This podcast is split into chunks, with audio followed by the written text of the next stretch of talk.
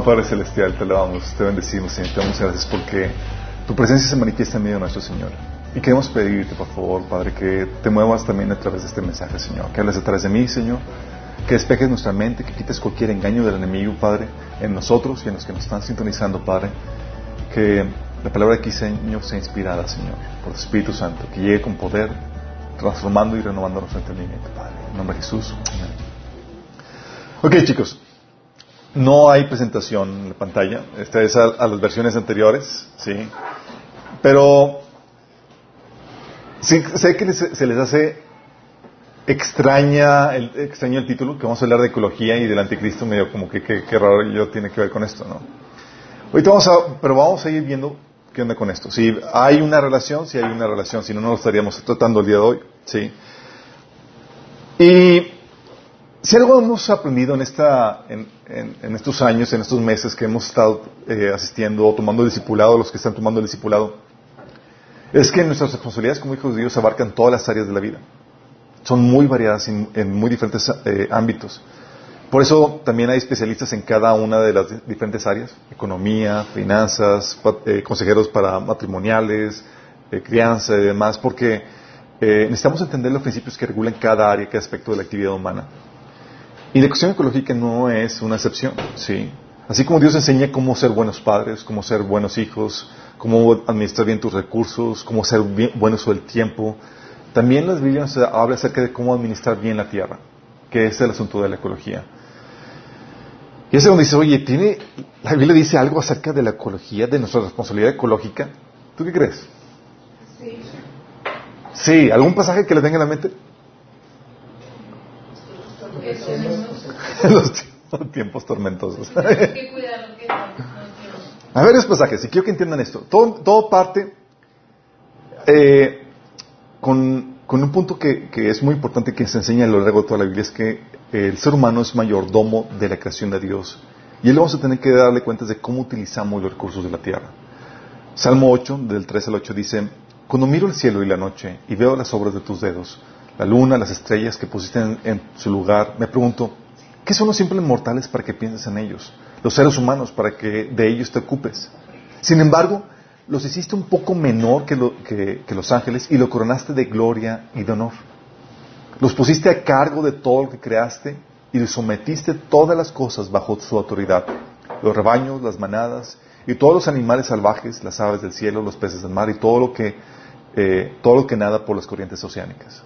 O sea, que todos los recursos, flora, fauna y demás, están bajo la autoridad de el ser humano. ¿Sí? Pero no creas que se te dio a ti como propiedad, se te dio como un administrador, sí, un cuidador de eso. Por eso la Biblia enseña que en varios pasajes como Eclesiastés 11.9 que vamos a rendirle cuentas a Dios por cada cosa de lo que hacemos. ¿Por qué? Porque es una autoridad delegada. Tenemos un jefe al cual tenemos que responder por las cosas, por cómo administramos lo que se nos ha dado en la creación. ¿sí? Hebreos 4.13 dice, ninguna cosa creada es capaz de la vista de Dios. Todo está descubierto, expuesto a los ojos de aquel que hemos de rendir cuentas. Vamos a rendir cuentas. ¿Por qué? Porque eh, somos su creación y, fue- y somos, nos dio autoridad delegada. Él no, no tenemos una autoridad independiente de Dios. Lo que tenemos viene de Dios y Él te va a dar cuentas por el tiempo, la vida, eh, los recursos de la tierra y demás.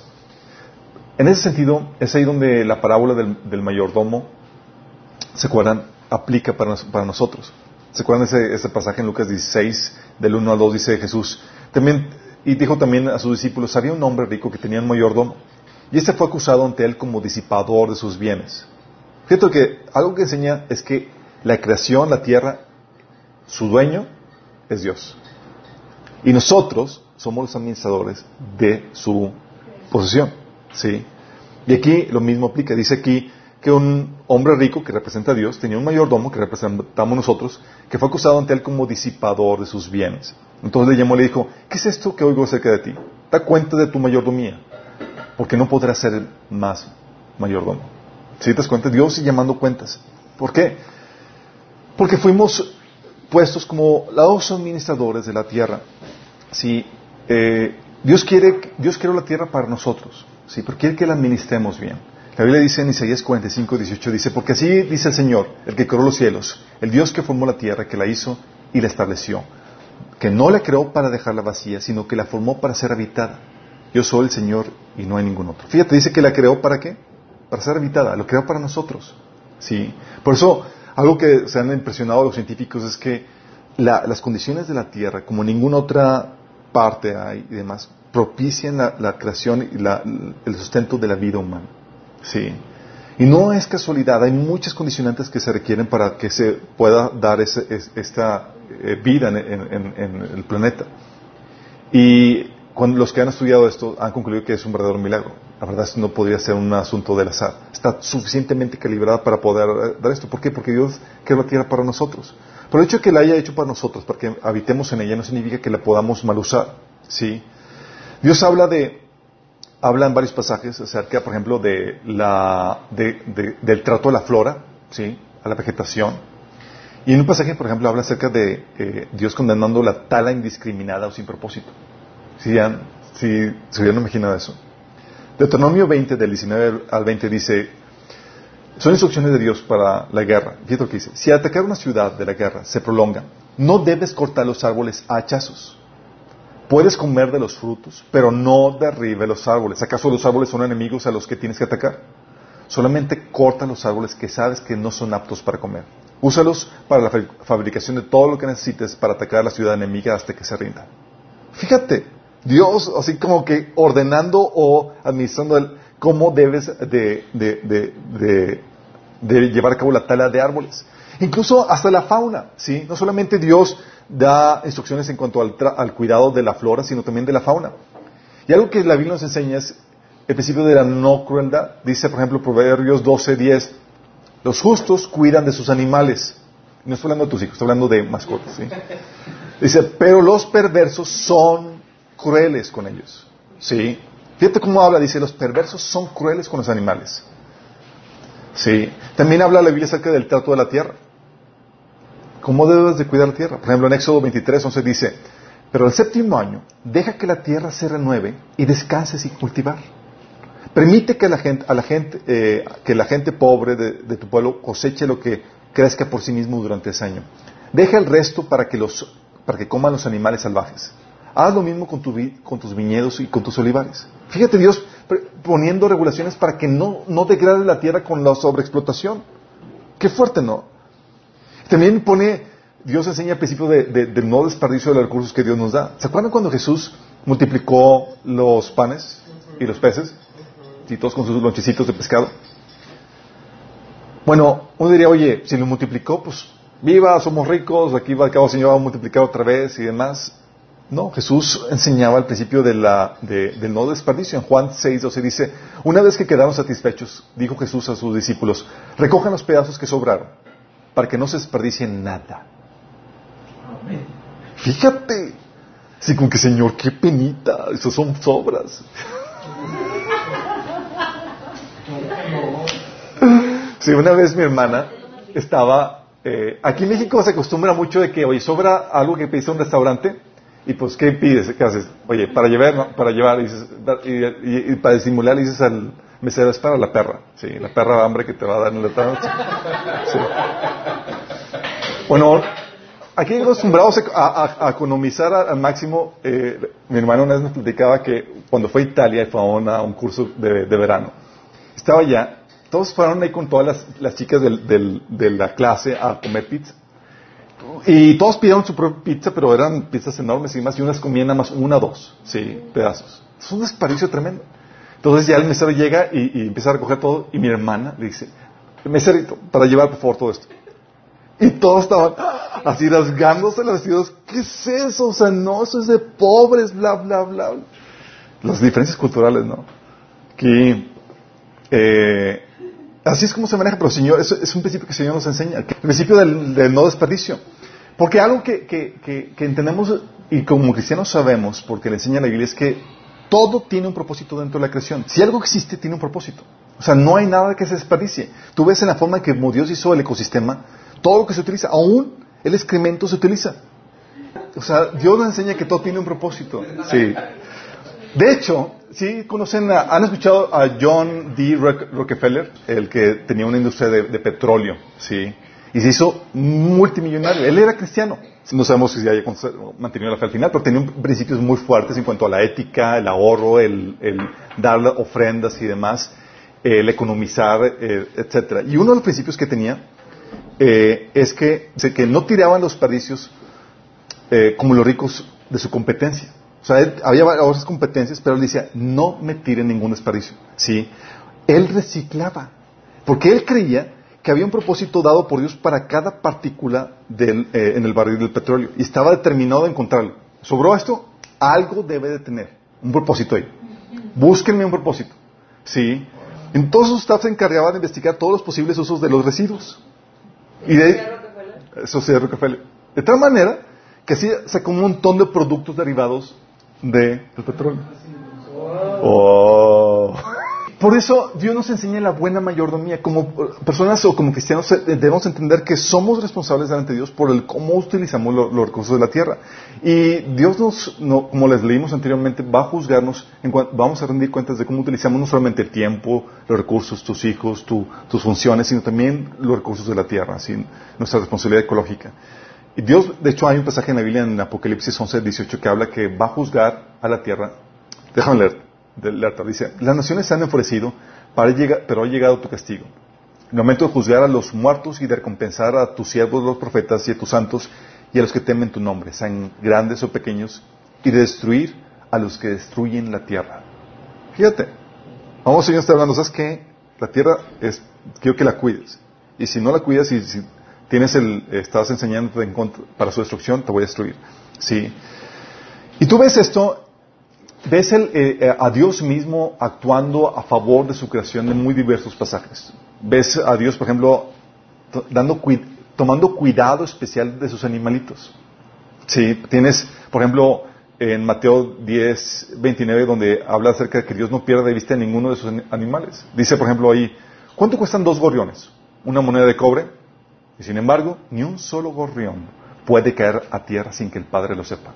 Imagínate, Dios cuidando así como que cada uno, o sea, se, tiene control perfecto de toda su creación. No solamente está al tanto de todos sus animales, sino que los alimenta. Mateo 6:26 dice, fíjense en las aves del cielo, no siembran, ni cosechan, ni almacenan en graneros, y sin embargo, el Padre Celestial las alimenta. ¿Sí? Hablando del cuidado de Dios con sus animales. Incluso les envía agua cuando así lo requieren. Salmo 147 del 7 9 dice, canten de su gratitud al Señor, al son de arpa, antonen alabanzas a nuestro Dios. Él cubre los cielos con nubes, provee lluvia a la tierra y hace crecer la hierba en los pastizales de los montes. Da alimentos a los animales salvajes y alimenta a las crías del cuervo cuando chilla. Sí. No solamente los alimenta y manda la lluvia cuando requiere, sino que los salva de, de la catástrofe.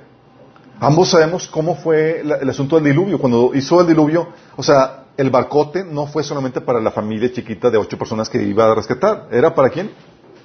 Montón de animales. Sí. Dice en ese pasaje en Génesis 7, del 1 al 4, el Señor dijo a, a Noé, entra en el arca con toda tu familia, porque tú eres el único hombre justo que he encontrado en esta generación. De todos los animales puros, lleva siete machos y siete hembras, pero de los impuros solo un macho y una hembra. Lleva también siete machos y siete hembras de las aves del, cielo para conservar su especie sobre la tierra.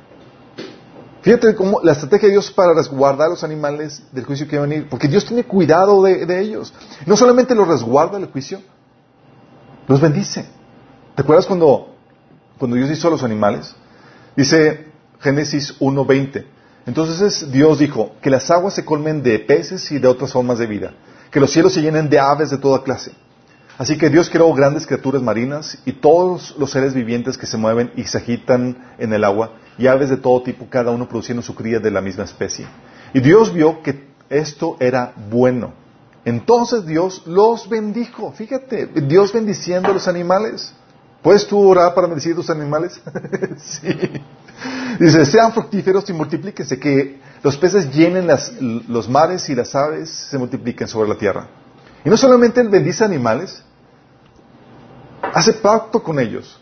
¿Te hubieras, imaginado Dios haciendo pacto con los animales? Mm, ¿Qué es eso? Herejía.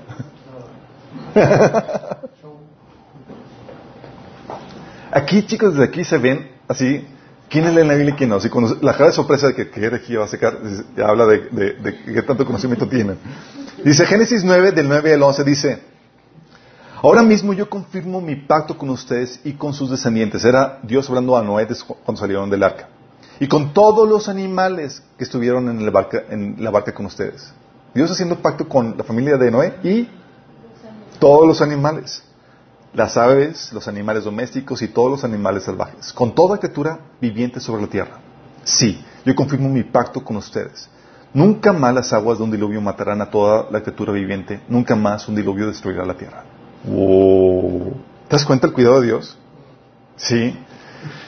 Eh, de hecho, la creación de Dios al inicio era, Dios lo había hecho de una armonía perfecta. La relación entre el hombre, el animal y, la fauna, eh, digo, la flora, era completamente armoniosa. Los animales antes, chicos, no se comían unos a otros, ¿sí sabían? Todos eran herbívoros. Y los hombres también eran fructíferos. Ah, comía fruta. Comía fruta. Génesis 1, del 29 al 30 dice, entonces Dios dijo, miren, les he dado todas las plantas con semilla que hay sobre la tierra y todos los árboles frutales para que les sirvan de alimento.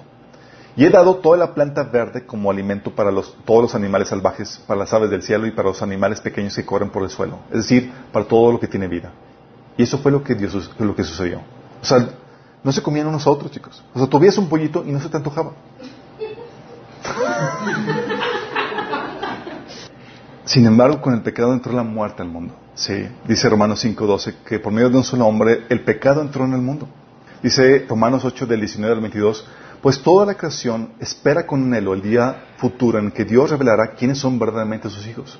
Contra su voluntad, toda la creación quedó sujeta a maldición de Dios. ¿Qué Toda la creación sujeta a maldición.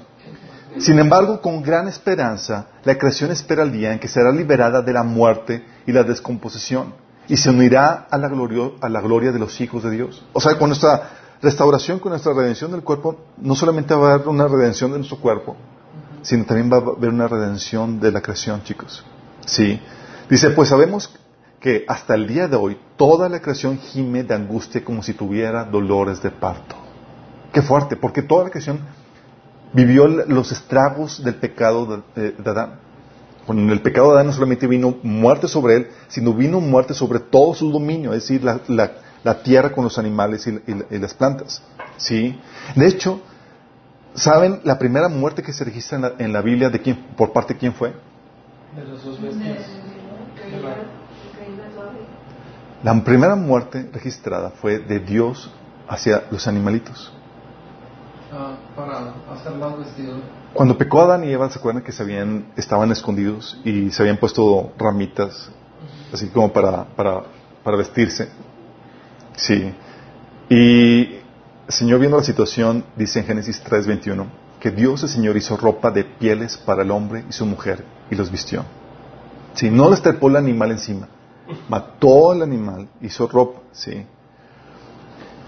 Y a partir de ahí, el Señor instituyó un esquema de sacrificio de animales como recordatorio de la redención que iba a ejecutar por el ser humano. ¿Se acuerdan en Génesis 7, del 2 al 3, cuando Noé salió del, del, de la, del, del, arca? Lo primero que hizo Noé, ¿se acuerdan qué fue? Ah, así como no me digan besar la tierra, porque.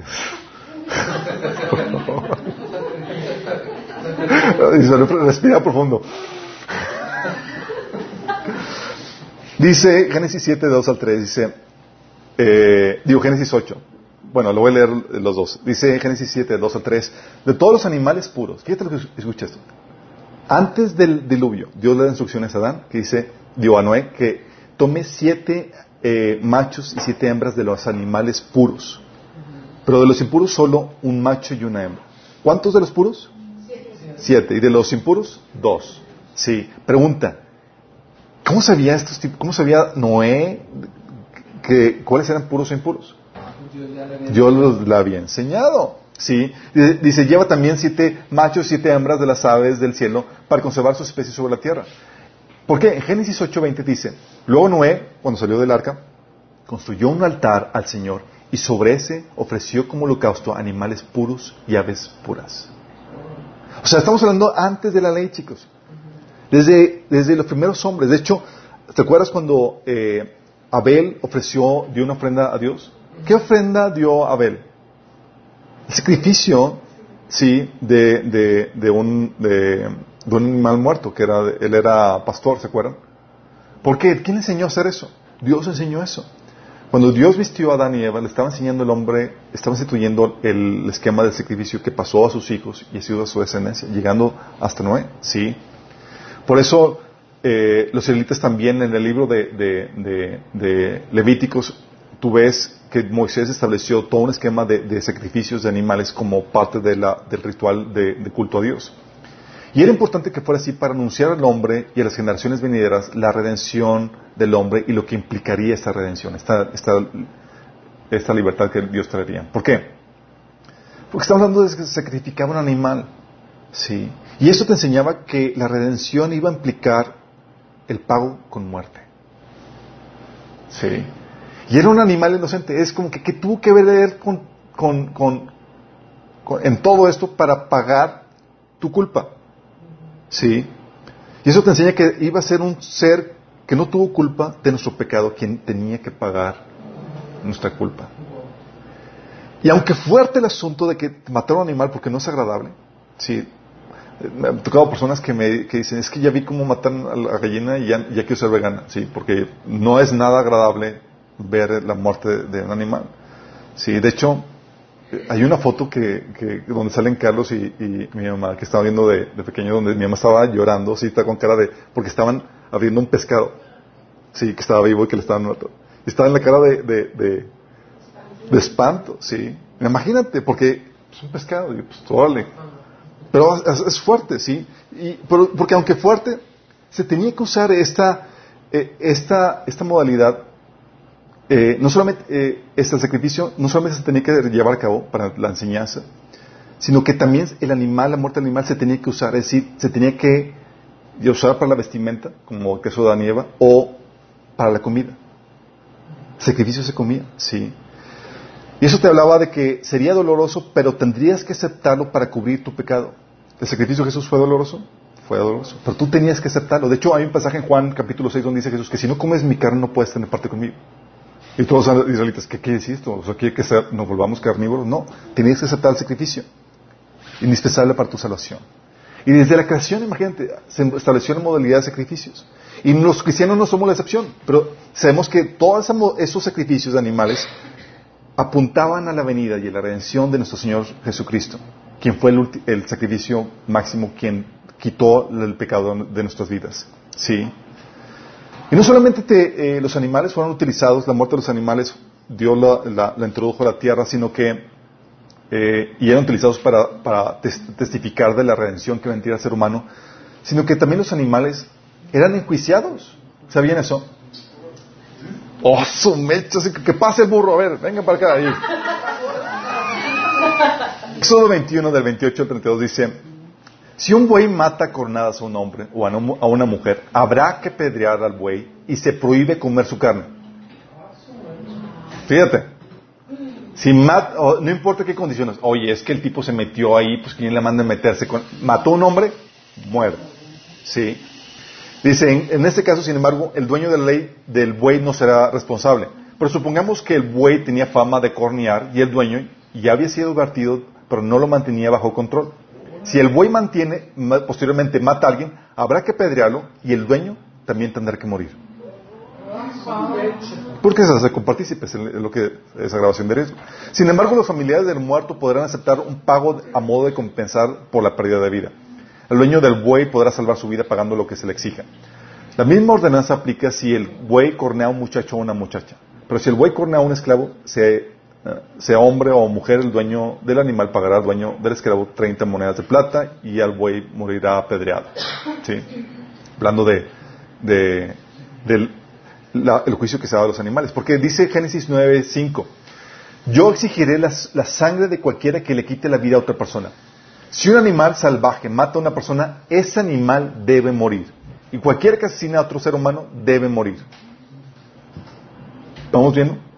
¿Se acuerdan? No sé si han visto las noticias eh, ah, recientemente donde, oye, que eh, mataron a, de que una persona se metió al zoológico y demás y que mataron a, la jaula de tal animal salvaje y de un gorila, ¿verdad? Y, así. Y oye, y que mataron al gorila porque el, por, y la gente histérica. Sí, es que quién manda, ma- es, qué culpa tenía el gorila, bla, bla, bla, bla, bla. Hablando de, que nuestro sentido de, de- justicia y de juicio está empezando a fallar gravemente. De hecho, en la escala de valores, chicos, el ser humano es mucho más importante que un animal. Y quiero que entiendas esto. Suena patético que tengan que decirlo, pero estamos en una sociedad donde se le está empezando a dar más valor a los animales que al ser humano. Así de fuerte, ¿sí? Dice, Jesús te enseña esto. Dice, fíjense, Mateo 6, 26, dice, fíjense las aves del cielo. No siembran ni cosechan, ni almacenan en graneros. Y sin embargo, el Padre Celestial las alimenta. ¿No valen ustedes mucho más que ellas? ¿Y sabes, sabes tú que hay leyes que prohíben, eh, que defienden a los embriones de algunas aves? Ay. Es en serio. Y se está legalizando, y mientras que se legaliza la- el aborto. Fíjate. Y Jesús está diciendo, valen más que las aves ustedes. Pero la sociedad dice, sí. Mateo 6, del 28 al 30 dice, ¿y por qué se preocupan por la ropa? Miren cómo crecen los lirios del campo. No trabajan ni cosechan, sin embargo Salomón con toda su gloria, ni con toda su gloria se vistió tan hermoso como ellos. Si Dios cuida de, de manera tan maravillosa a las flores silvestres que hoy están y mañana se echan en el fuego, tengan por seguro que las cuidará de ustedes. O sea, Dios cuidando a las plantas, a la flora. Fíjate. Sí. Mateo 10, 20, del 29 al 30 dice, no se venden dos gorgones por una mone- monedita, y sin embargo ni uno de ellos caerá a tierra sin que lo permita el Padre. Y Él tiene contados a ustedes aún los cabellos de la cabeza. Así que no tengan miedo, ustedes, ustedes valen mucho más que muchos gorriones. Sí. O Lucas 13, del 15 al 16, Jesús reclamando a los, a los fariseos, dice, hipócritas, les contestó, Señor, ¿acaso no desata cada uno de ustedes su buey o su burro el sábado y lo saca del establo para llevarlo a tomar agua? Y sin embargo, esta mujer que es hija de Abraham y, que y a quien Satanás tenía atada durante 18 largos años, ¿no se le debía quitar la cadena en sábado? Porque le estaban echando carro los, los, los fariseos de que, oye, estás sanando gente en sábado. Y yo, espérame, si desatas a tus animales para que coman, o sea, ¿no vale más un ser humano que tu animal? Mateo 12, 11 dice, él contestó, si alguno de ustedes tiene una oveja y en sábado se le cae en, el- en un hoyo y no la agarra y la saca, ¿cuánto más vale un hombre que una oveja? Sí. Por lo tanto, está permitido hacer bien el sábado. Por eso el Señor decía en, en Génesis 9, 5 al 6, yo exigiré la sangre de cualquiera que le quite la vida a otra persona. Si un animal salvaje mata a una persona, ese animal debe de morir. Cualquiera que asesine a otro ser humano debe morir. Si alguien quita una vida humana, la vida de esa persona también será quitada por manos humanas. Pues Dios hizo al ser humano, pues Dios hizo a los seres humanos a su propia imagen. Esa es la razón por la cual tú eres más valioso. ¿Sí? Porque tú fuiste hecho a la imagen y semejanza de Dios. Tú no eres producto de la evolución. Si fueras un producto de, la evolución, como muchos, eh, como la- los secularistas eh, proponen, digo, no tendría lógica que tuvieras mayor valor que los demás. Sí. Que otra especie. Simplemente eres una amiba más desarrollada. Sí, pero no es así. Sí, por los, porque, de hecho, por los cambios que, que sufrió la tierra ante el diluvio, chicos, pues sí, hubo cambios físicos y cambios también en, la composición de, nuestro cuerpo y demás. Y Dios tuvo que otorgar al hombre como comida también los animales. No fue sino hasta después del diluvio que el hombre empezó a comer animales. Génesis 9, del 12 al 4, fíjate lo que dice. Todos los animales de la tierra, todas las aves del cielo, todos los animales pequeños que corren por el suelo y todos los peces del mar tendrán temor y terror de ustedes. Entonces, Noé está escuchando las palabras del Señor y dice, ¿qué onda, Señor? ¿Por qué? Dice, ¿por qué? Porque dice, yo los he puesto bajo su autoridad. Les he dado a ustedes, se los he dado como, a ustedes como alimento. Como les he dado todo, también los granos y las verduras. Pero nunca deben de comer de ninguna carne eh, con su vida, es decir, que aún tenga sangre. Fíjate lo que dice, Señor puso el terror de los animales hacia nosotros. De hecho, los animales tienen terror de nosotros, por eso buscan defenderse o corren. Y fue un instinto natural que Dios puso porque Dios nos dio, a cambiar las reglas del juego, Dios nos dio a los animales por alimento. Y un instinto de supervivencia era correr del ser humano porque me va a querer comer. ¿Sí? Imagínate así como que el animalito así como que, ¿por qué me ve raro? Y lo ven por acá. ¿sí? Era un instinto de supervivencia. ¿Por qué crees que te atacan? A partir de aquí, después del diluvio, el hombre comenzó a comer carne. Y no fue una opción, chicos. Fue una instrucción de Dios. Sí. Sí, los vegetarianos van a colgar. Sí. Nada más quiero que entiendan esto.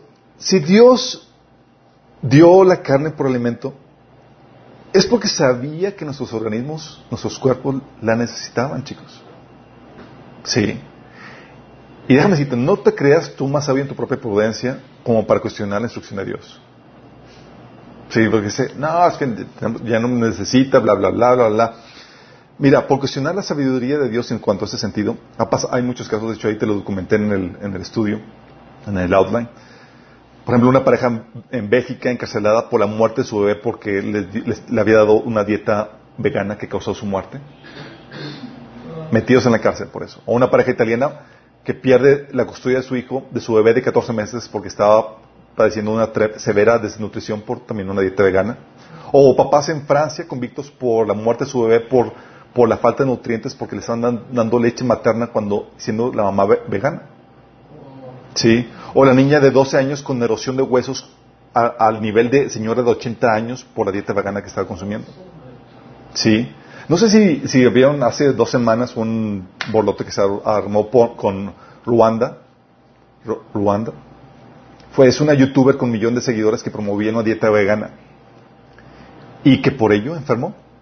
Fue un show, una así grave el asunto. Fue una de las que, ¿cómo lo llaman? ¿Influencer? No, no, no es negra, no, es negrita. Esta es una chava que promovía toda una dieta vegana, así, con youtubers y demás, y resulta que empezó a sufrir anemia y su intestino estaba repleto de bacterias y había llegado a perder incluso el periodo menstrual por dichas dietas que ella promovía. Al punto de que por cuestión, por, instrucción del doctor para, para mantener su salud, tuvo que dejar el veganismo. Y eso había sucedido hace tres años. Pero ella no lo dijo a nadie. O sea, la dieta vegana le estaba llevando a tener graves problemas de salud y ella mientras ella promocionando la dieta vegana. Así que mis, que mis audiencias se frieguen, ¿sí? pero yo sigo aquí porque está de moda, ¿sí? Vivió 30 años con, siguiendo esa farsa hasta que la grabaron comiendo carne. Tres años. Digo, tres años, perdón. Tres años comiendo, eh, comiendo eh, eh, carne. y demás, pero de manera oculta para que sus fans no lo dejaran seguir. Imagínate, fue todo un show, ahí les puse el, el, link. ¿Sí? O sea, Dios sabe qué onda. Dices, oye, dice, oye, pero hay veganos que son saludables y así, pero se corre riesgo. ¿No crees que esto es un asunto así a la ligera? Y muchos de ellos tienen que tomar muchos complementos y, una dieta eh, muy controlada para, para, eso. De hecho, aquí nos pasó una, una chica de la congregación, había querido seguir una dieta vegana y le empezaron a salir moretones y toda la cosa por, por la falta de, de carne. Imagínate. ¿Sí? Por eso coman tacos, chicos.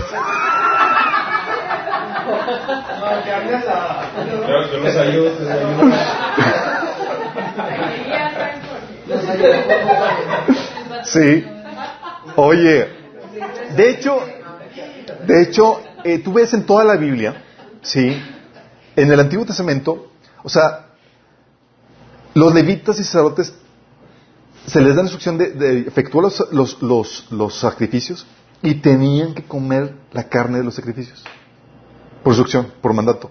De hecho, todo el pueblo de Israel tenía la ordenanza de comer carne.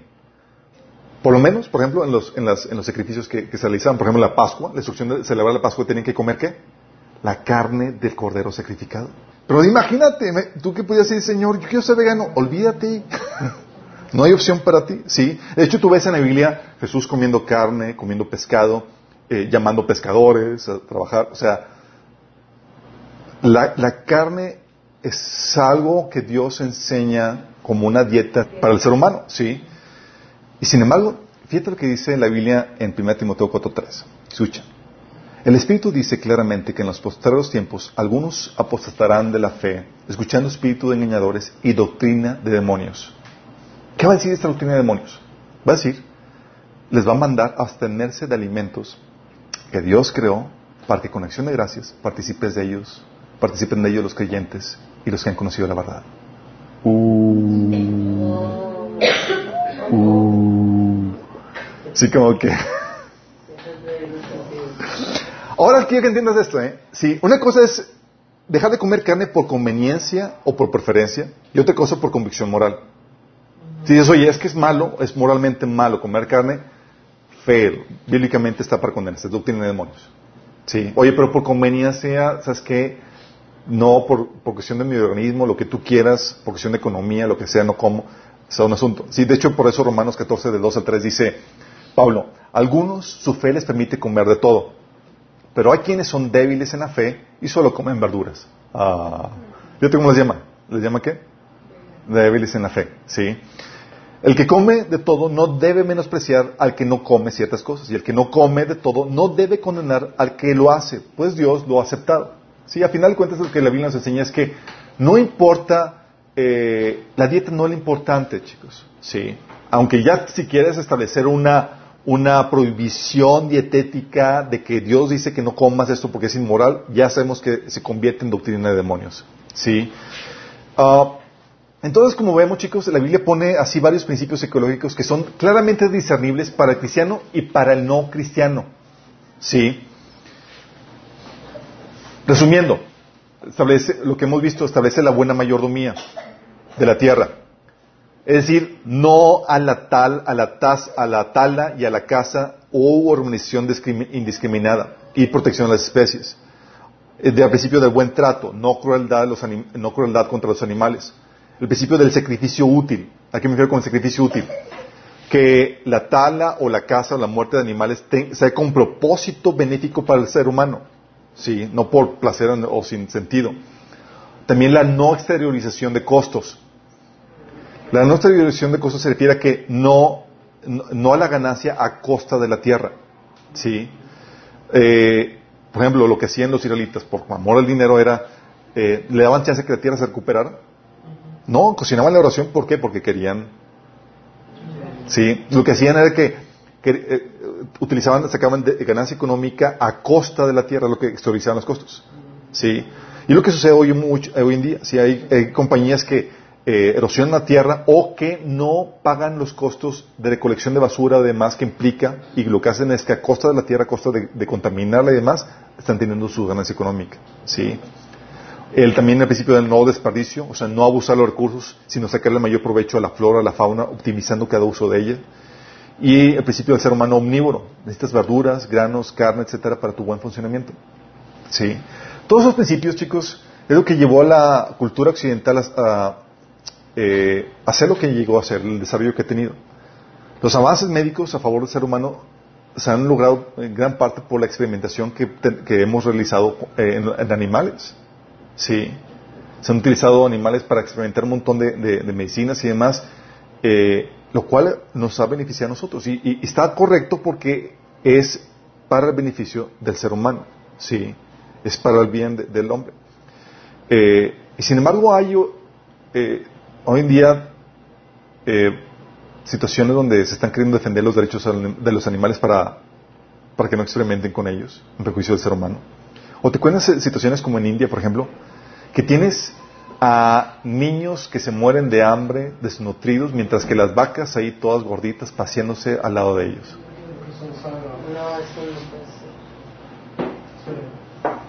¿Por qué? Porque es, porque es, sí. Y es ahí donde empieza lo que el enemigo quiere hacer con, con esto, con esta cuestión ecológica, chicos, es que eh, el enemigo viene a traer un desorden demoníaco. Y utiliza, quiere destruir el orden establecido por Dios y traer un desorden inspirado por Satanás. Y lo hace por medio de la tremenda campaña mediática que utiliza de diferentes ámbitos. En los medios de comunicación, los artistas, las películas, las escuelas incluso, ¿sí? Al punto de que están cambiando los principios de Dios. Hoy, por ejemplo, se está promoviendo que el animal es igual o más valioso que el ser humano. Es decir, te están vendiendo esta cultura. Si por eso te encuentras embriones de animales protegidos, mientras que los de los hombres son abortados. Sí. O se está promoviendo la- no a las pruebas o estudios de laboratorio con animales. Por ejemplo, en varios países se prohibió ya la- la- la- las pruebas con chimpancés, porque son parientes. En serio, chicos. Estamos hablando, sí. O se está promo- hay campañas para promover el derecho y espacios para los animales. O sea, espacios donde el humano tiene prohibido llegar ahí porque es para el hombre. Fíjate, yo soy aquí el que mando, nosotros somos los, señores de la tierra, sí. Eh, y derechos a los animales, sí. De hecho, en México estaban queriendo, había publicado algo en Facebook donde la legislación se quiere establecer para que eh, se llegue hasta las últimas instancias en cuestión de castigo para, para, por el maltrato animal. O sea, al punto de querer elevar la pena contra el ser humano por el, por el maltrato animal. O sea, hablando de aumentar el valor artificialmente de los animales, un valor que no tienen. Sí. Eh, están promoviendo incluso eh, eh, la prohibición, la caza de animales, la muerte de, animales por cualquier razón. Y mucho tiene que ver con las filosofías orientales. ¿Sí saben hay filosofías orientales hinduistas y demás que eh, es el respeto a la vida, a todo ser viviente? Vive, no lo puedes matar. Oye, está la cucarachota ahí en el baño, pero es está viva, en serio, sí. Eh, y son posturas también que se derivan de la evolución. Oye, si somos valiosos, ¿en, en qué momento adquiriste val- valor en la evolución? Y como esto sabe determinar, pues valioso desde que ya, porque es vida. Sí. También el otro empieza el enemigo no solamente cambiar o elevar el valor del animal para que sea igual o más valio- valioso que el ser humano, el desorden que el enemigo está queriendo hacer en, en nuestro mundo eh, es también llevando a creer a las personas que los animales no deben de servir como sustento para el hombre. La agenda vegana, chicos, es increíble. De hecho, estaba leyendo estadísticas que en, la, en, Reino Unido, en unos cuantos años, aumentó de, de un 360% de adherentes a, eso. Es demasiado, o sea, el aumento en que eran, creo que 5 años o 10, por ahí, sí. ¿Y saben por qué la gente está empezando a querer ser vegana? ¿Qué razón? Ustedes se han topado con gente, ¿no? Que vegana. Rejuvenecer, sí. Sí, la habla de eso. Dicen que es bueno para, para te vas a desintoxicar porque la carne tiene muchas toxinas, bla, bla. Pero muchos, la gran mayoría, es porque creen que es cruel que maten a los animales. Claro y sencillamente. ¿Sabes que Los animales de la industria alimenticia son tratados mal y comer carne es inmoral. Porque fomenta ese maltrato animal y, esa, y la muerte. Sí. Eh, también lo promueven porque es necesario para reducir la huella de carbono y reducir el cambio, así el cambio climático. Y otros lo promueven porque el ahorro de dinero que implica, porque la carne pues obviamente un poco más, un poco más, carne, más cara. Otros para proteger la- la- el peligro a especies de peligro de extinción. Otros lo promueven porque dicen, no es que al inicio Dios creó al hombre y el hombre, Dios no quería que el hombre comiera carne.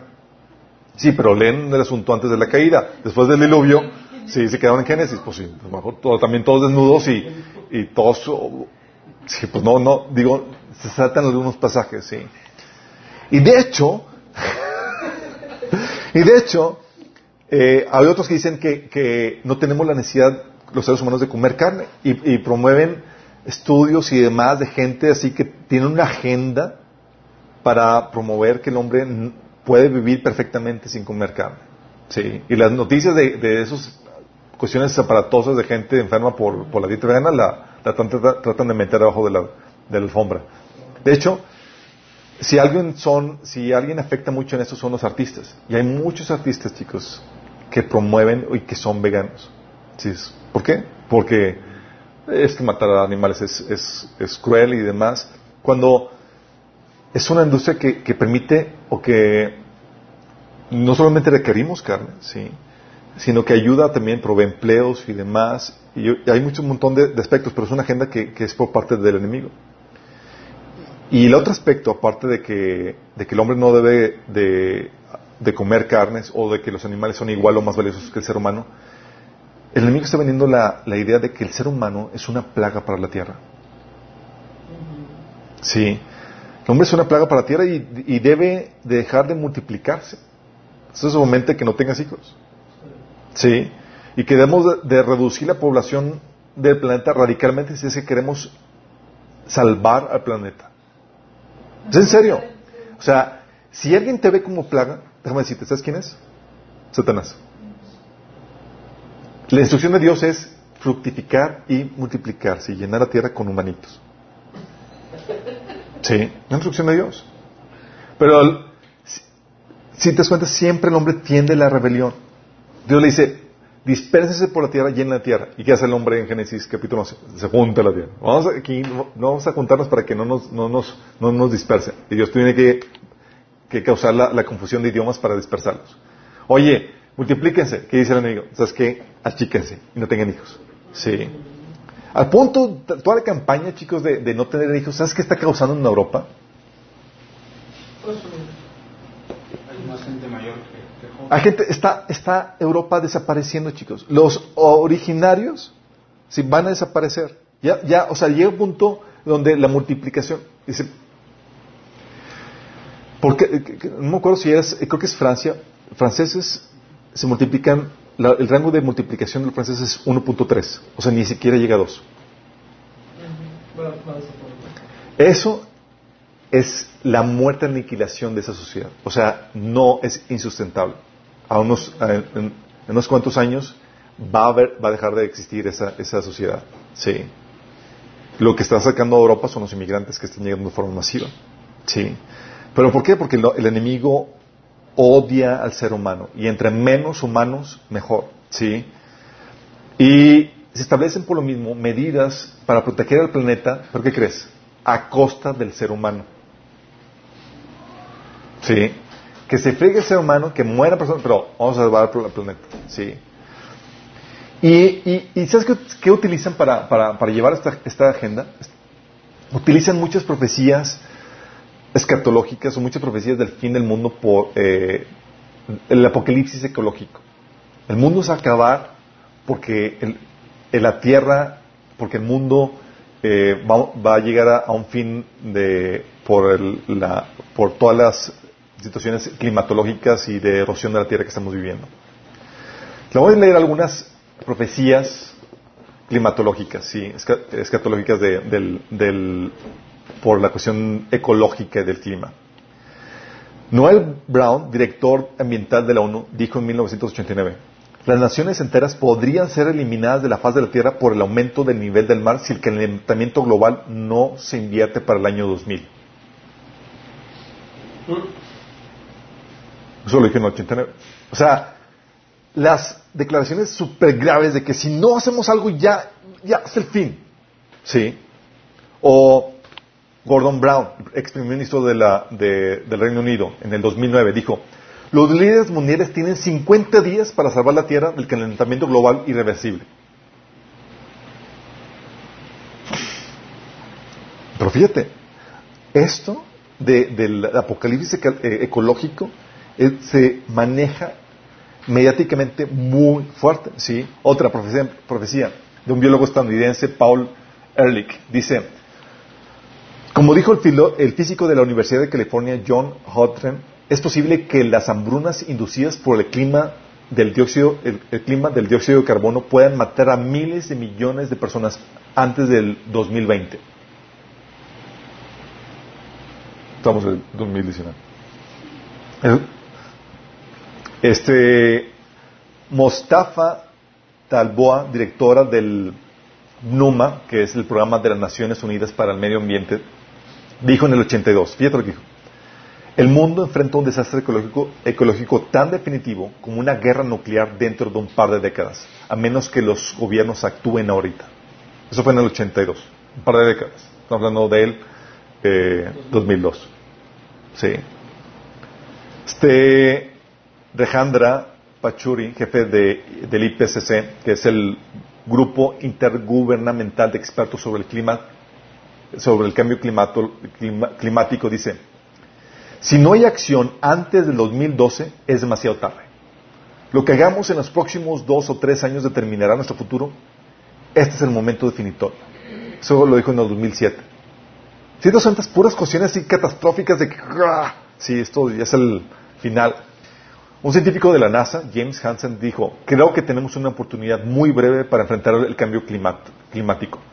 No más de una década, como máximo. ¿Cierto? Eso lo dijo en el 2006. Este George Wall, científico estadounidense, en el 79, dice, la civilización terminará dentro de 15 o 30 años a menos que se tomen medidas inmediatas contra los problemas que enfrenta la humanidad. Seguimos aquí todavía, chicos. Sí.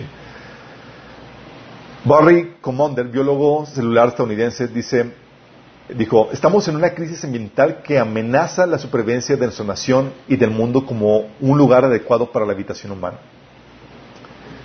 Este um, Al George, ¿se acuerdan? ¿Alguien vio la película de Al, de George?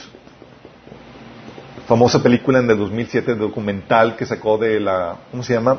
Una, una verdad incómoda, creo que sí se llamaba. Él dice, los políticos y corporaciones han estado ignorando el tema durante décadas hasta el punto de que a menos que se tomen medidas drásticas para reducir los gases, gases de efecto de invernadero en los próximos 10 años, el mundo alcanzará el punto de no retorno. Él, Al George, en su documental, él, él- él hablaba de que eh, hay una probabilidad de que del 75% de que toda la capa de hielo polar se derrita eh, en, eh, se derrita en verano en los próximos 5 o 7 años. Eso lo dijo en 2007. O sea, ¿sabes qué? La capa, la capa de hielo se va a derretir por completo. Y entonces la gente sí- histérica tratando de salvar a los osos polares y, que se iban a inundar, inundar todas las ciudades y demás.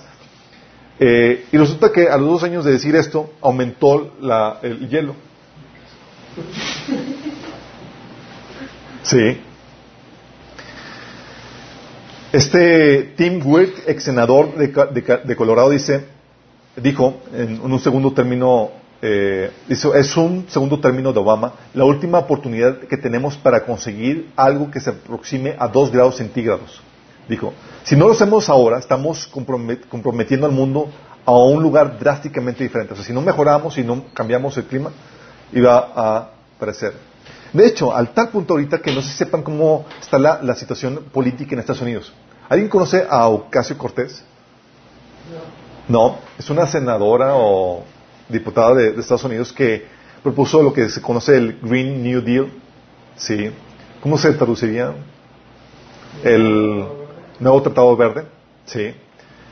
Donde proponía la eliminación de aviones, de carros, cambio de industria y demás, con tal de salvar, porque estamos, está, sea, es, es el apocalipsis ecológico. Sí. Pero hacer, hacer las medidas que ella proponía implicaba llevar a la pobreza a, a toda la economía, a todos los ciudadanos, ¿sí? tronar la economía completamente y matar mil millones de personas. y matar millones de personas con tal de salvar al, al mundo. Sí. La realidad, chicos, déjame explicarte por qué ninguna profecía eco- eh, eh, apocalíptica ecológica va a funcionar. La realidad es que la Tierra no va a ser destruida por ningún cambio climático. Y de eso estamos seguros. Cada arco iris que tú ves en el cielo cuando llueve es un recordatorio de que el, apocalipsis eh, eh, ecológico es una farsa. Señor dijo en Génesis 8, del 21 al 22, al Señor le agradó el aroma del sacrificio y se dijo a sí mismo cuando no estaba haciendo los sacrificios, nunca más volveré a maldecir la tierra por causa de los seres humanos, aun cuando todo lo que ellos piensen o imaginen se inclina al mal desde su niñez. Nunca más volveré a destruir a todos los seres vivos. Mientras la tierra permanezca, habrá cultivos, cosecha, frío y calor, verano, invierno, día y noche. Mientras que la tierra permanezca, va a haber dos estaciones del año, cultivos, cosechas, frío, calor, verano, invierno, día y noche. Es decir, no va a haber ese apocalipsis eh, ecológico. Sí. Y algo que se nos olvida, es algo que tratamos cuando vimos el Dios y los des- desastres naturales, vimos a detalles eso. Vimos que lo que realmente afecta el clima, chicos, ¿saben qué es? No es nuestra mala mayordomía ecológica. Lo que afecta es nuestro pecado. Qué fuerte, pero así es. Jeremías 12:4, fíjate lo que dice. ¿Hasta cuándo se, estará seca la tierra y marchita la hierba de todos los campos? Los animales y las aves se mueren por la maldad que habita de los que habitan en el país, quienes se atreven a decir Dios no verá nuestro, nuestro fin. Los animales muertos, chicos, por causa la maldad del país. ¿Han escuchado las noticias de los animales muertos sin, sin sentido? Aves cayendo, delfines muriendo, ballenas muriendo. Dices, ¿qué está pasando? El pecado, chicos, sigue afectando a los animales. Sí. Fíjate lo que dice en Amós 4, del 6 a 12. Escucha. Es Dios hablando a los israelitas. Hice que pasaran hambre en cada ciudad y que hubiera hambruna en cada pueblo. Pero aún así, ustedes no se volvieron a mí, dice Señor. Yo detuve la lluvia cuando, cuando sus cosechas, más lo necesitaban. Envié la lluvia sobre una ciudad, pero la retuve en otra. Llovió en un campo mientras otro se marchitaba. La gente deambulaba de ciudad en ciudad buscando agua, pero no había suficiente. Pero aún así, ustedes no se volvieron a mí, dice Señor. Arruiné sus cultivos y viñedos con plaga y con moho. La langosta devoró todas las higueras y todos sus olivos. Pero aún así, ustedes no se volvieron a mí, dice Señor. Les mandé plagas como la- las envié sobre Egipto hace tiempo. Maté a sus jóvenes en la guerra y llevé lejos a todos sus caballos. El hedor de la muerte llenó el aire. Pero aún así, ustedes no se volvieron a mí, dice el Señor. Destruí algunas de sus ciudades, así como destruí Sodoma y Gomorra. Ustedes que sobrevivieron parecían tizones rescatados del fuego. Pero aún así no se volvieron a mí, dice el Señor. Por lo tanto, yo traeré sobre ustedes el desastre que he anunciado. Pueblo de Israel, prepárate para encontrarte con tu Dios en el juicio. Fíjate lo fuerte es un- está hablando Dios que trajo la sequía, las inundaciones, esas cuestiones climatológicas. ¿Y era por qué? Como señal de juicio. Y eso lo vimos a detalle y vimos cómo Dios destruye con cuestiones climatológicas a las, a, a- a- a que han de estar en pecado. Sí.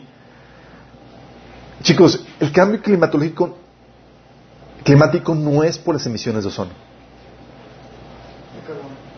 de carbono, perdón. No es por las emisiones de carbono, sino es por nuestro pecado. Va a haber cambios climáticos muy intensos, así como lo vi en el pasado. Oye, ¿tú crees que el cambio climático que vio la generación preadámica, o sea, la inunda- inundación, fue por causa del ozono? Digo, del carbono. Oye, vaya cambio climático que hubo. ¿Por qué fue? Por el pecado. Oye, el cambio climático en el reino de acá, porque hubo eh, sequía por tres años. ¿Por qué crees que fue? Porque Elías dijo, no va a llover hasta que yo lo diga. Juicio por el pecado. El cambio climático en el reinado de David, donde había sequía. Sí, por tres años. Por el pecado de Saúl. Y el cambio climático en la generación final, es decir, en la nuestra, es por el pecado del mundo. Y de los egipcios también. Los egipcios también, sí. Isaías 24, del 4 al 7, fíjate lo que dice. La tierra está de duelo y se seca. El suelo se consume y se marchita. Hasta los mejores habitantes de la tierra se consumen. La tierra sufre por los pecados de sus habitantes, porque han torcido las instrucciones de Dios, han violado sus leyes, han quebrantado su pacto eterno. Por lo tanto, una maldición consume la tierra. Sus habitantes tienen que pagar el precio por su pecado. El fuego los destruye y solo unos cuantos quedan con vida. Las vidas se marchitan y no hay vino nuevo. Todos los parranderos suspiran y se lamentan. Fíjate cómo la maldición de Dios sobre la tierra por causa de los pecados, trayendo por medio del, del, del, del, del clima juicio sobre la tierra. Sí. Isaías 24, del 18 al 20 dice, La destrucción cae, cae de los cielos como la lluvia, tiemblan los cimientos de la tierra. La tierra se, se ha hecho pedazos, se ha derrumbado por completo, se sacude con violencia. La tierra tambalea como borracho, tiembla como carpa en medio de una tormenta. Cae para no volver a levantarse porque es muy pesada la culpa de la rebelión. ¿Por qué? ¿Sabes qué Dios va a hacer, chicos? Va a haber cambios o va a haber catástrofes naturales muy severas. La Biblia nos dice lo que va a suceder en el mundo, lo que está por venir. En Apocalipsis 6, por ejemplo, y capítulo 11, nos habla de que va a venir sequías severas, hambre, que va a ocasionar tremendas crisis económicas. Nos habla en Apocalipsis 6, del 7 al 8, que va a haber plagas, pestes, epidemias a nivel mundial.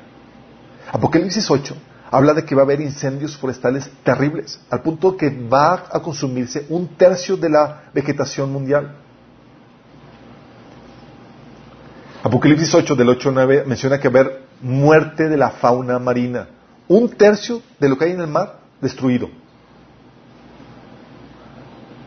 Para luego, justamente antes de venir Cristo, en Apocalipsis 6, dice la Biblia que todo la, toda la fauna marina muere. Toda, chicos. ¿Sí? ¿Te imaginas? Menciona que va a haber enfermedades, úlceras, plagas pestilentes. Sí. Apocalipsis 16, 9 menciona también que va a haber flamas solares que van a quemar a los hombres con su calor. Apocalipsis 16, del 17 al 21 y Marcos 13, 8 menciona que va a haber más fuertes, más terremotos y más fuertes y enormes granizos. Lucas 21 habla que también va a haber un gran bramido y agitación en el mar. ¿Y tú crees que esto es por el cambio climático? ¿Tú crees que es esto por el carbono? ¿Tú crees que es eso? La Biblia enseña que estas catástrofes climáticas son por causa del pecado. ¿Se me explico? Porque Dios utiliza estas catástrofes ecológicas para traer juicio al ser humano. Por eso, como cristianos entendemos que la esperanza, nuestra esperanza por salvar la tierra es inútil. Ah. Y dices, pero es que vamos a destruir la tierra si no somos ecológicamente responsables. No olvídate, mi chavo. Lo que viene, tu mayordomía ecológica no lo supera. Porque por más ecológico que tú sepas, si el mundo sigue pecando, rebelándose contra Dios, va a venir catástrofe ecológica. Ordenada por Dios, traída por Dios. ¿Qué haces con eso? Si por más que trates de ahorrar tu popotito, ¿sí? ¿Qué va a pasar? Mientras que la humanidad siga pecando, va a venir esto. De hecho, está profetizado y va a venir. ¿sí? La esperanza que tenemos para salvar la tierra es inútil. Fíjate lo que dice Isaías 24. Dice, miren, el Señor está a punto de destruir la tierra y convertirla en una inmensa tierra baldía. Te lo repito. Miren, el Señor está a punto de destruir la tierra y convertirla en una inmensa tierra baldía. Él devasta la superficie de la tierra y dispersa a los habitantes, sacerdotes, laicos, siervos, amos y criados y señoras, compradores, vendedores, prestamistas y prestatarios, banqueros y dadores. No se perdonará a nadie. La tierra será totalmente vaciada y saqueada. El Señor ha hablado. Sí. Qué fuerte, ¿no? Dices, oye, pero entonces, ¿no vamos a poder salvar la tierra? No. Sí. ¿Esto quiere decir que no podemos hacer nada al respecto? Mira, tenemos que comportarnos ecológicamente responsables por una convicción moral, no por una cuestión de querer salvar la tierra. ¿Me explico? Es como que, oye, vamos a salvar la tierra, si no hago esto, no, no olvídate, mi chavo. Sí. Nuestro efecto como humanidad en la tierra no va a causar desastre ecológico punto que, que destruye la tierra por eso. Es nuestro pecado. Entonces lo que único que podemos hacer es solamente podemos disminuir los efectos negativos en lo que se llega a ese fatídico fin, pero no podemos detenerlo. Sí. Y tenemos que tener bien claras nuestras prioridades. O sea, tú no puedes como cristiano andar ahí paranoico tratando de salvar al mundo. Sí. Si quieres tú ser un cristiano ecológico, tú ves la receta. predique contra el pecado. Porque eso es lo que está causando los catástrofes ecológicos en la Tierra. Las sequías, las muertes y toda la cosa son producto del pecado, chicos. Entonces tú quieres ser un, así, el popotito no va a servir nada. Si tú predicas, vas a poder traer un mejor alivio a la tierra que tratar de ahorrarte la bolsita de plástico y demás. ¿Sí me explico? Y eso no significa que no trates de, de usar, optimizar los recursos ecológicos y demás. Tienes que ser responsable. Pero tienes que entender qué es lo que pesa más para que promociones más eso o lo otro. ¿Me explico? Por ejemplo, lo que dice Génesis, que no mezcles especies y estás pecando contra Dios porque las mezclas, al mezclarla, las abejas no pueden... Eh, La mezcla de especies es otro principio que no... Que, es otro principio que se me olvidó mencionar aquí, pero es parte de la responsabilidad ecológica, ¿sí? Eh, pero no te preocupes, ¿sí? Esa, esa imagen de la tierra baldía destruida por Dios, y tú estás metido en esto porque dice la Biblia que cuando vengamos nosotros vamos a destruir la tierra. Eh, sorry, chao. Pero la tierra, no te preocupes, va a volver a renacer, a renacer bajo el reino de Jesús. Sí. Va a arreglarse. Sí. Dice la Biblia ahí en Isaías 25, 6, dice, en Jerusalén el Señor de los ejércitos celestiales preparará un maravilloso banquete para toda la gente del mundo. Será un banquete delicioso con vino añejo y carne de primera calidad. Ahí Él quitará la nube de tristeza, la sombra de muerte que cubre la tierra. Y se menciona en varios pasajes, Joel, Zacarías y demás, que la tierra empieza a reverdecer, empiezan a, florecer la flora, la fauna y demás. ¿sí? Entonces, no te preocupes, este, este apocalipsis ecológico es solamente un breve tiempo. Va a volver, como dice el Señor, mientras que haya tierra va a haber cultivo, va a haber verano, invierno, frío, calor y todo eso. ¿sí? No se va a destruir ecológicamente la tierra. Sin embargo, tenemos una agenda ecológica muy severa que se está fomentando en la tierra. Y con ello están utilizando la mentira del dióxido de carbono. ¿Sí? De que como emitimos mu- mucho dióxido de carbono, eso, dióxido de carbono, perdón, eh, tiene- eso tiene un efecto de invernadero que aumenta la temperatura y eso va a venir, va a traer el apocalipsis ecológico, el fin del hombre. Sin embargo, el dióxido de carbono, ¿sabes tú que es esencial para la vida? Los seres vivos lo necesitan, chicos. Las plantas lo necesitan. De hecho, a través de la historia, los científicos evolucionistas han encontrado que el dióxido de carbono fue más alto en las eras ge- geológicas, unos 10 veces más, según los científicos. Ahorita está, era más verde, o sea, está, ahorita hasta tranqui. De hecho, el nivel óptimo de, de dióxido de carbono para las plantas es 4 o 5 veces más alto. El nivel óptimo. De ahí la, la lógica de los invernaderos, chicos. Se inyectan eh, eh, CO2 para que, para que florezcan las plantas más, más, más, más tremendo. O sea, no es malo, chicos, el dióxido de carbono. Lo que hace es que crea un efecto invernadero que hace que, las, que más plantas crezcan. Sí. Sí, eso es muy bueno para los animales, para las personas, para todos. Sí. De hecho, tomas satelitales muestran que eh, el planeta está enverdeciendo. Sí. Pero pues te tienen que vender una mentira, algo para poder, para, para, para- te, te venden la mentira de, de- del dióxido de carbono, sí. Y con ello también te, lo venden como que es el, causante del cambio del calentamiento global. Pero resulta que el clima mencionan que, que se está calenta- que la Tierra está calentando, pero ¿sabían ustedes que el clima era más caliente durante la era romana? Igual durante el periodo medieval.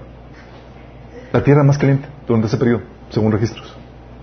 Primero dijeron enfriamiento global, luego se equivocaron, Sí. calentamiento y ahora dicen cambio climático. Y al punto de que, sí, no, de hecho, dice, en las últimas dos décadas el cambio, el cambio de temperatura ha sido nulo. De hecho, ha disminuido. Sí, por eso como los científicos ya no- como que ya no saben qué decir, ¿sabes qué te venden?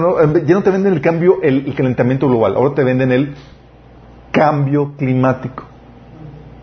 Sí. Los, ahora sí la- las, las, las cuestiones extremas de, de fríos extremos, calores extremos, lluvias, es ya, esa es, es la prueba de que estamos dañando aquí todo. ¿Qué Sí. Tierra? Eh, Es lo que ha pasado ante- exactamente. La narrativa de que el mundo se está calentando por lo mismo ha cambiado por el cambio climático. Ya no te venden el, el calentamiento global. ¿sí? De hecho, si vieron los fríos de, de- de que hubo en Estados Unidos, en Nueva York que bajaron temperaturas muy fuertes, Trump tuit- tuiteó, si me lo recuerdo algo, que dice, dice "Ah, es aquí donde necesitamos el calentamiento global. Sí. Sí, mencionaba eso. De hecho, hay muchas razones para creer que, que el cambio de clima no eh, está fuera de, de- de la competencia del hombre. Nosotros no influimos en eso. ¿Sabes qué es lo que los científicos han encontrado? Que está relacionado con, con las manchas solares. En el sol. Por el sol. ¿Sí? Causando no solamente eso, sino también los terremotos, las, las erupciones y demás. De hecho, no sé si llegaron a escuchar ustedes, tal vez no, no recuerdan, en 2007, 2008, el Climagate, el Weathergate. ¿No, ¿Alguien lo escuchó? Climagate. ¿Se acuerdan del Watergate? Bueno, muchos no. Chicos, algo de historia, por favor, les encargo de tarea.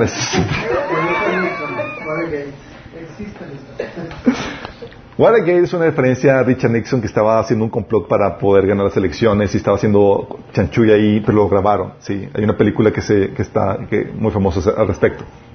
Y total estaban haciendo una farsa. Entonces se conoce como Watergate, que era el hotel donde se hizo este complot. Bueno, desde ahí entonces cualquier eh, eh, conspiración aquí quizás en lo, en lo oculto le ponen gate para sí. Entonces Bill Gates, no, eso no aplica. Entonces tienes el Climagate que fueron fue, fue en el 2007 se hackearon los correos de, de científicos que, de- que estaban promoviendo el, el- el- el calentamiento global. Encontraron y en los correos muestran la colusión que había de por parte del influyente grupo de científicos para manipular los datos a favor de la teoría del cambio climático. Sí y así mantener y para mantener y, en esos correos hablaba, eh, se muestra que se, manten- se trataba de mantener a científicos contrarios de esa teoría fuera de la, literatura eh, eh, para opacar sus voces. Sí. O sea hablando de, de que era todo un complot y de hecho es un complot chico en ese sentido. Eh, lo que no te han dicho es que los problemas climáticos y el cambio climático aumenta, no conforme aumenta el dióxido de carbono, aumenta conforme aumenta la maldad en una región. Boy, te las dará.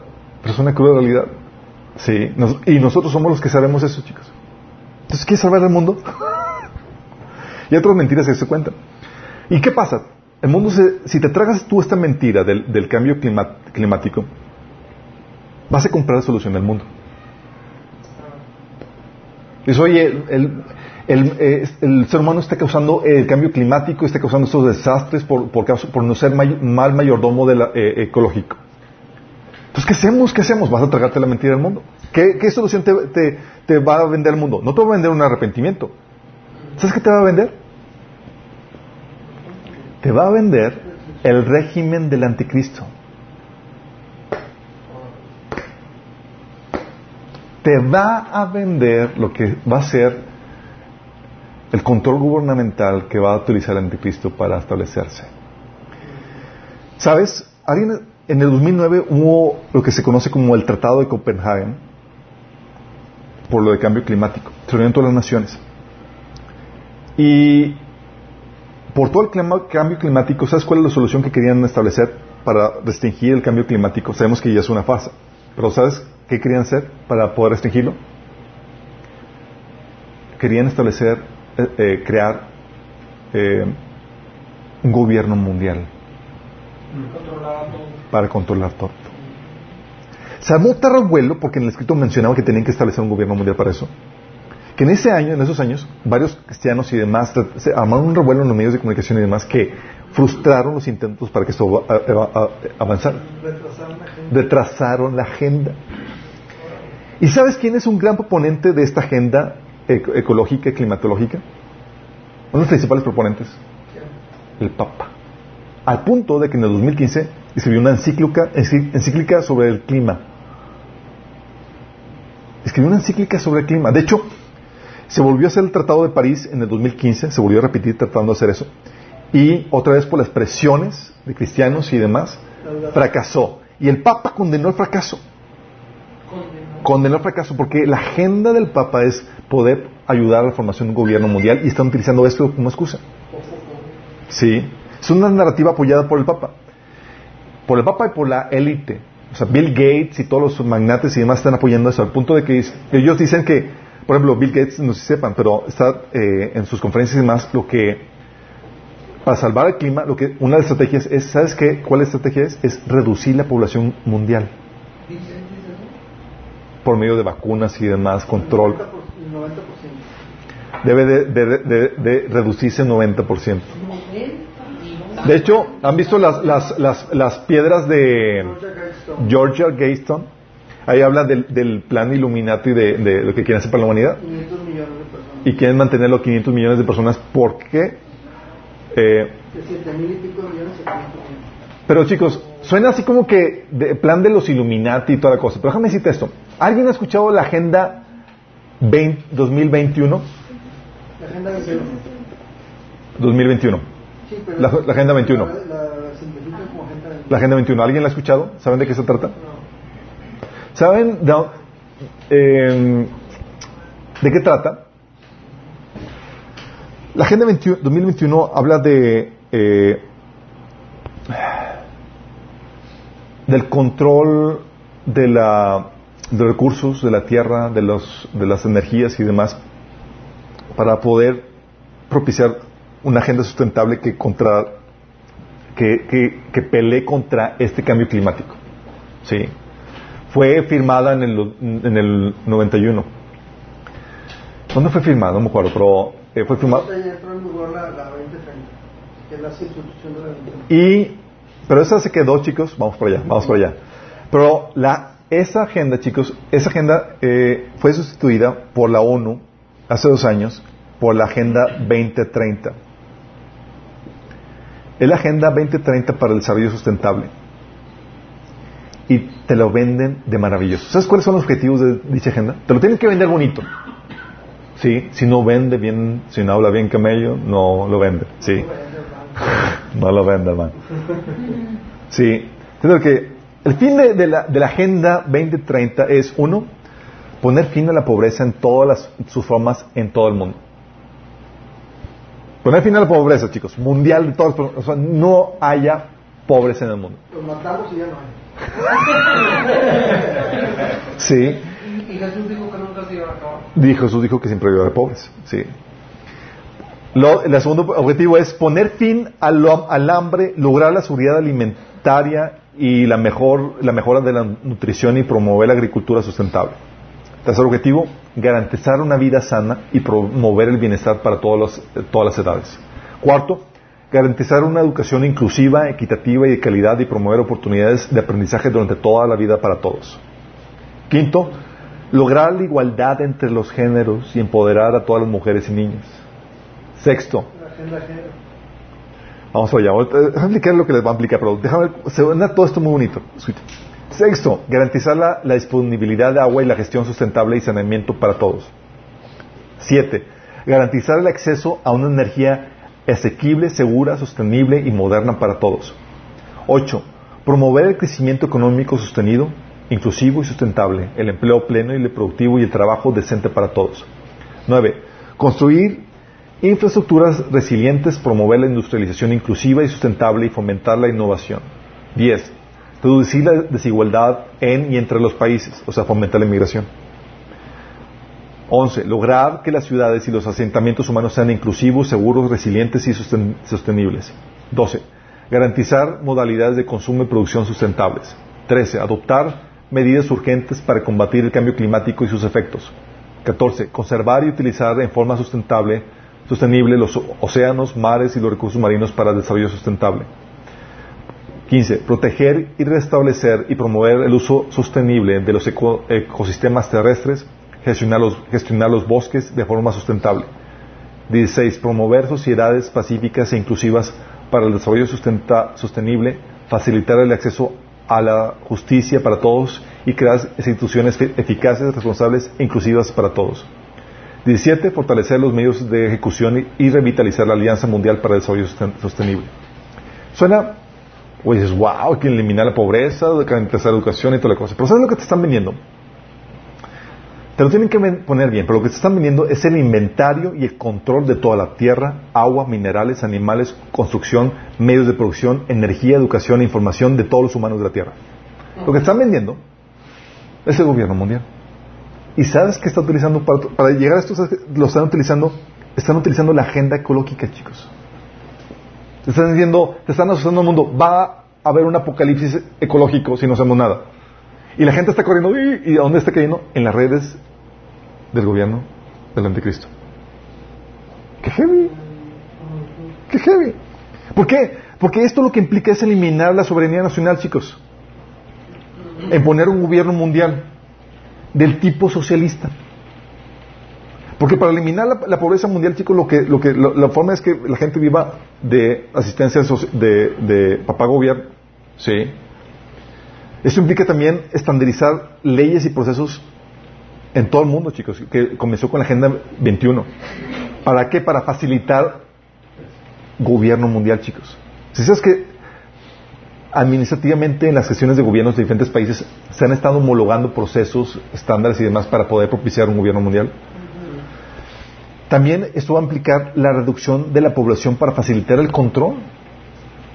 Es parte de la agenda. Quieren reducir la población mundial con la esperanza de mejorar la calidad de vida y toda la cosa, pero la realidad es para facilitar el control de la población mundial. Mucha gente es difícil de controlar y costoso. Matar al 90% de la población. Imagínate. Sí.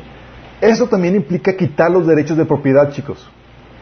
¿Por qué? Porque ellos van a determinar qué es ecológico y qué no. Oye, estoy haciendo mi negocio de esta manera o mi campo de esta manera. Y ya está sucediendo. ¿eh? En Australia, por ejemplo, oye, tengo mi, mi terreno.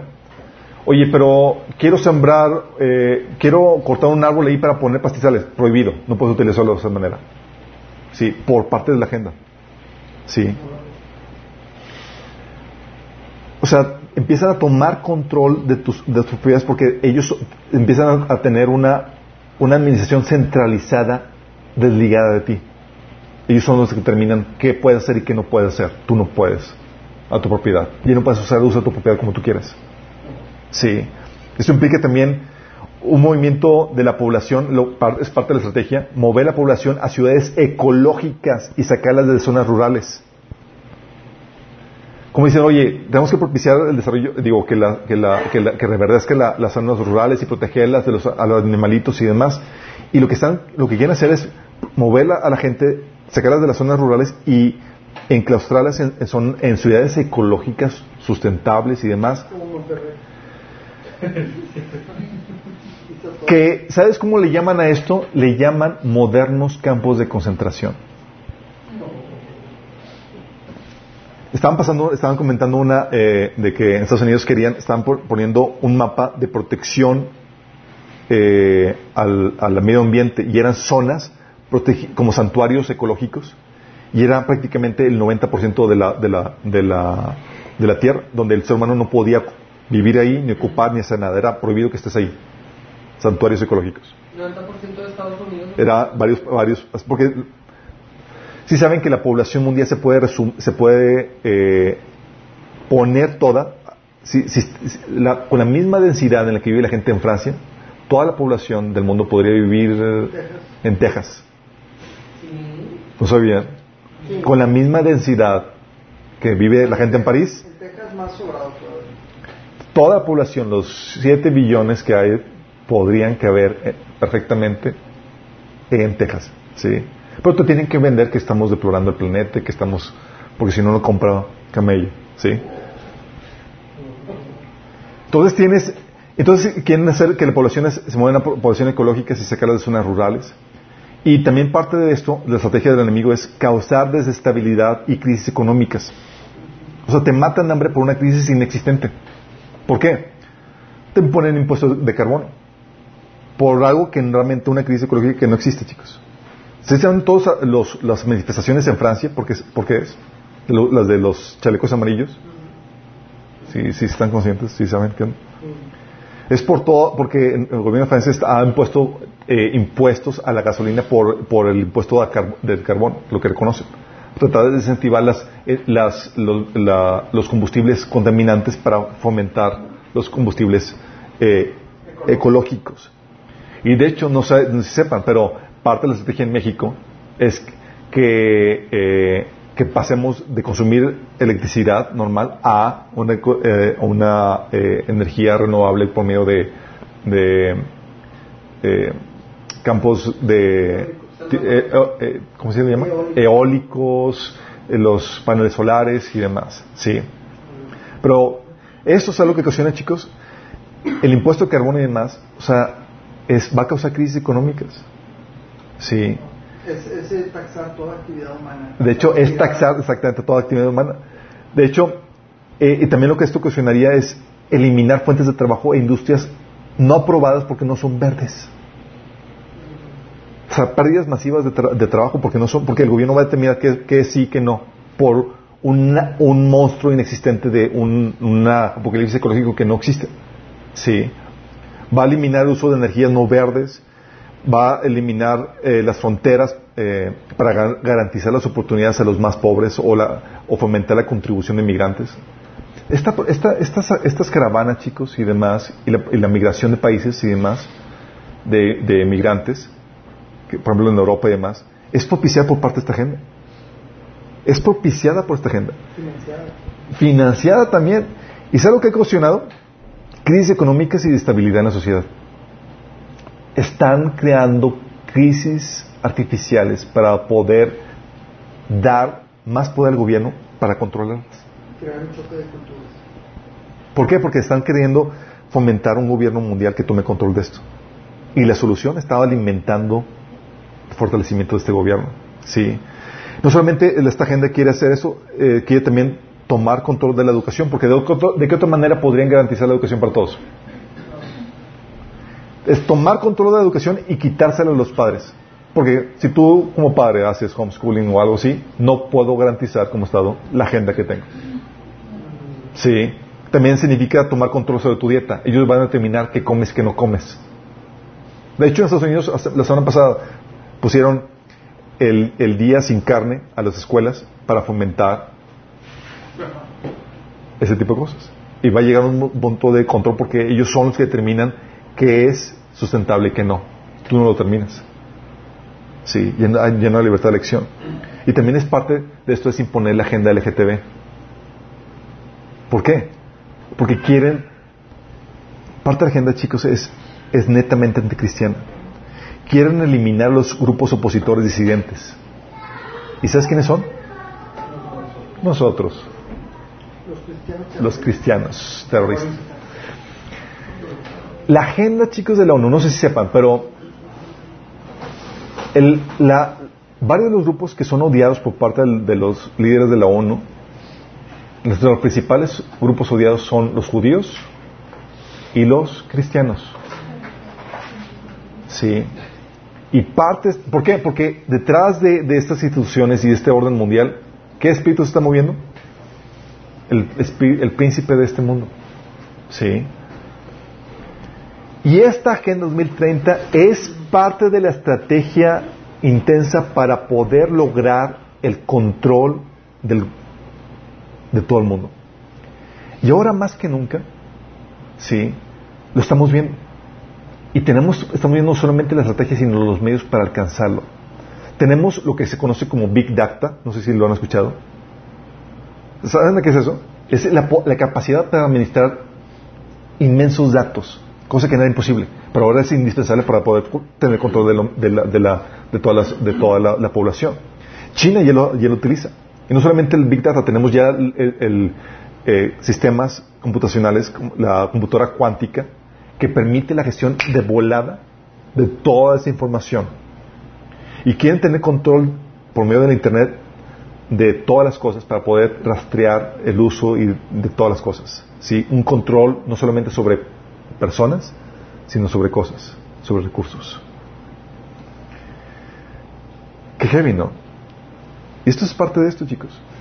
Y ni pensar que el enemigo está utilizando para llevar a cabo esto algo que en teoría es correcto, que es la buena gestión de la ecología. Sí, la buena administración es ser buenos mayordomos.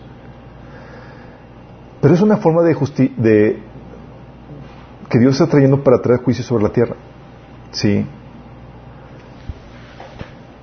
esta mentira del apocalipsis ecológico Es una forma para justificar el juicio de Dios para que la gente no vea su pecado como la causante del cambio climático. Oye, está cambiando cambio climático. ¿Qué razón te dan? Es que el mundo está haciendo mala administración de la tierra, es que no, eh, nos tratamos bien a la madre tierra, bla, bla, bla. ¿Quién pensaría, no? El pecado causa la inestabilidad climática. Y dicha inestabilidad climática sería usada para establecer el gobierno del hombre de pecado. ¿Quién iba a pensar eso? Sí. ¿Y qué crees?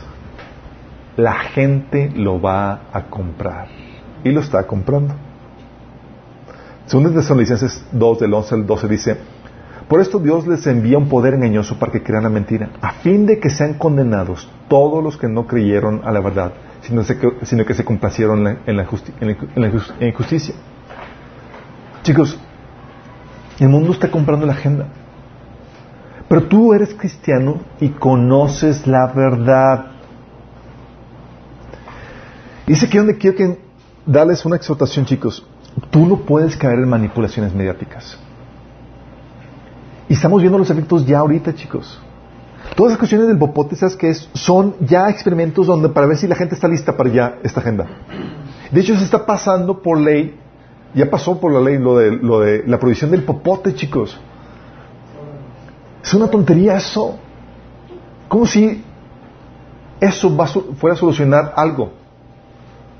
Oye, mi popote fue a dar al, mar. Eso no es un problema, problema del uso de popote, es un problema de mala administración de la basura. No es del uso. Sí. Se ve la tortuga enterrada Sí, y también hay, imágenes de no solamente tortuga enterrada con los potes, sino también de las, de las, los, el plástico que va con las, las SIX y las tortugas atoradas, pero pues nadie, nadie prohíbe las SIX, ¿verdad? Pues sí, eso sí. eso no, pues no conviene, digo. digo. Pero sí, sí ves a lo que voy. Chicos, eh, todo esto es una manipulación mediática, chicos. Todo esto es una mera manipulación mediática. Y tú no puedes caer en manipulaciones, o no deberías de caer. Oye, cuando ves que toda esta gente la promueven los artistas, la élite, la ONU y demás, es para las antenas, ¿qué onda? O sea, no está, eh, algo está sospechoso, ¿sí?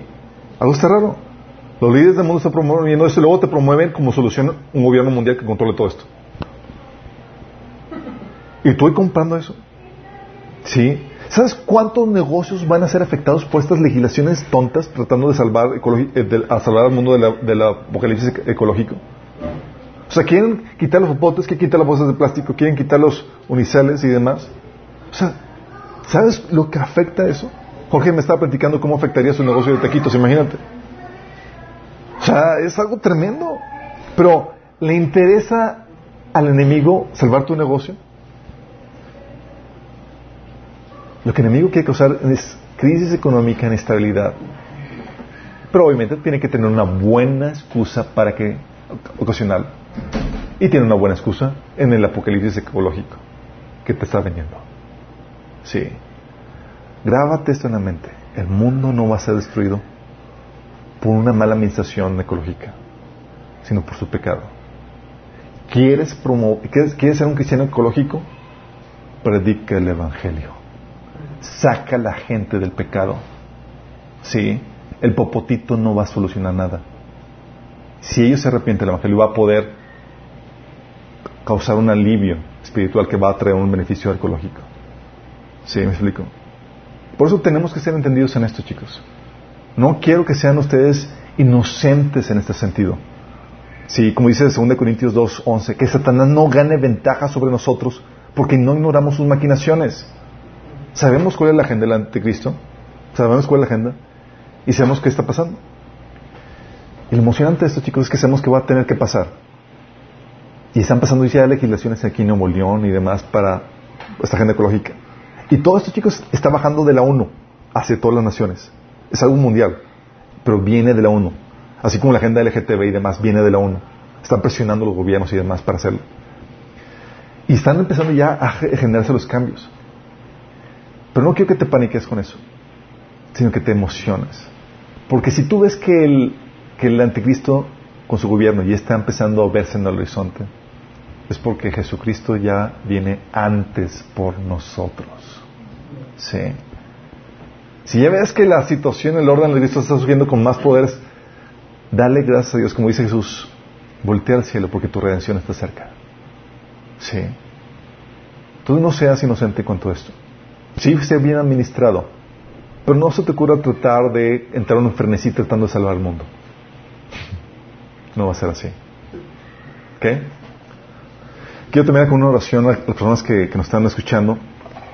Una invitación para que entregues tu vida a Cristo. La Biblia enseña que el ser humano tiene una... es pecador. Todos hemos violado nuestra conciencia en algún punto de nuestras vidas. Y hemos pecado contra Dios. Y la Biblia dice que la paga del pecado es muerte, una separación interna entre tú y Dios, porque no has pecado no solamente contra el ser humano, has desobedecido los mandatos de Dios. Y pecar contra Dios es una gravedad tremenda que se paga con una eternidad en el infierno. Pero Dios te ama, no quiere que mueras. Él quiere que, que puedas tener la vida eterna. Dios no se complace con la muerte del pecador. Y para eso Dios lo que hizo fue tomar en carne propia la condena que tú y yo merecíamos.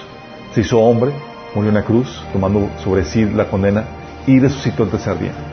Si tú crees este evangelio, la buena noticia es que Dios hizo carne, murió por ti en la cruz y que resucitó el tercer día, y estás dispuesto a arrepentirte, es decir, rendir totalmente tu vida a Cristo para hacer su voluntad, tú puedes recibir el perdón de pecados de vida eterna. Si quieres hacerlo, te quiero guiar en esta oración de rendición total. Ahí dile, Señor Jesús, el día de hoy me arrepiento de mis pecados y te pido que me perdones. Me arrepiento de seguir mis propios caminos y no los tuyos. De vivir conscientemente ignorando tu voluntad y haciendo la mía. Pero hoy me entrego a ti. Me rindo a ti. Yo creo que moriste por mí en la cruz y que resucitaste para el perdón de mis pecados. Y hoy te acepto como mi Señor y mi Salvador. Te pido que entres en, en mi vida, que me cambies, que me transformes. Te lo pido Jesús en tu nombre. Si hiciste esta oración genuinamente, tiene que manifestarse el, el, arrepentimiento. No puedes mantenerte o vivir una vida igual si es que te arrepentiste.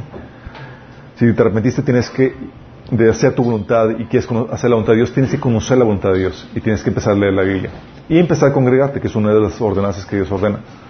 Porque tienes que conocer lo que Dios tiene preparado para ti. Dios ha puesto líderes en la iglesia y demás para ayudarte en este crecimiento. Estamos aquí para ayudarte. Busca una iglesia en tu localidad y si no tienes, contáctanos. Sí, www.minaschurch.org. Nos vemos el próximo sábado, misma hora, mismo canal.